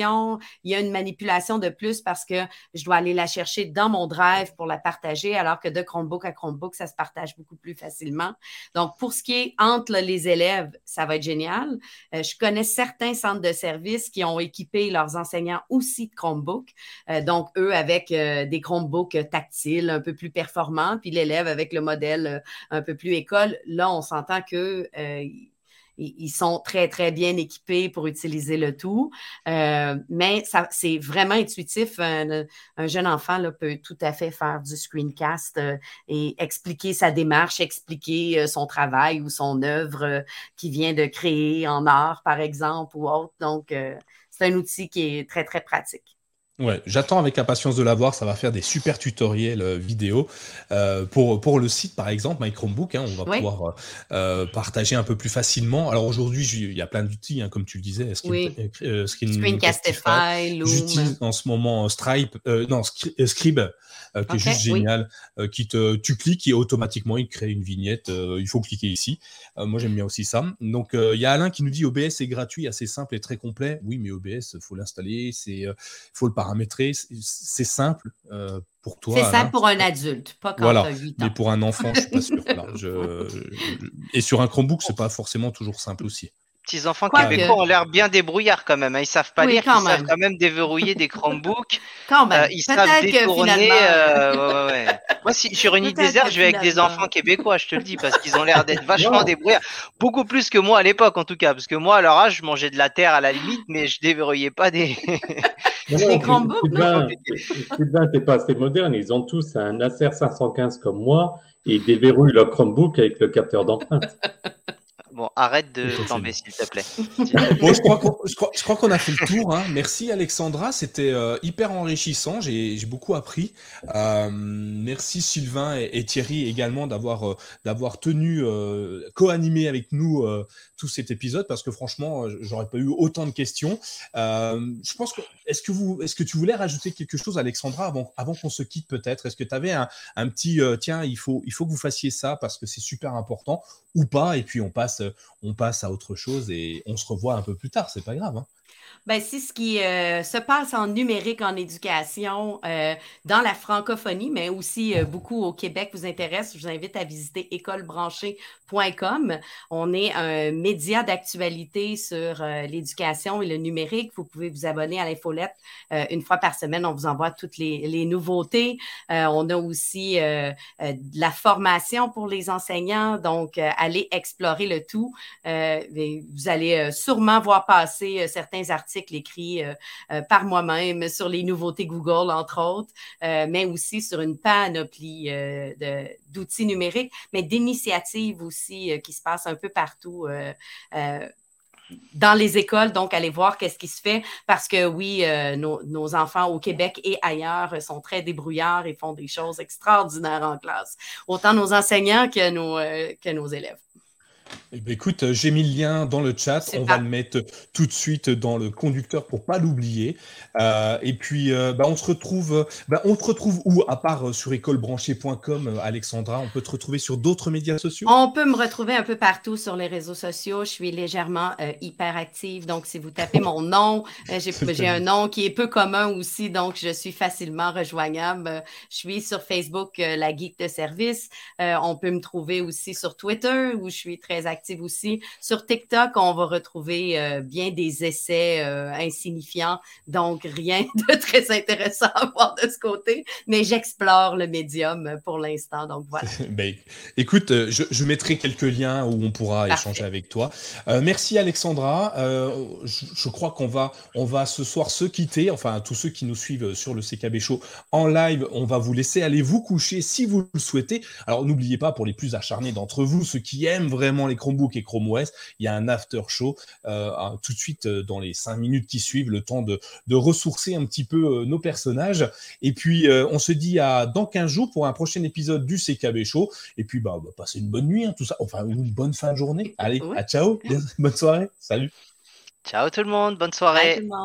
Salut, salut.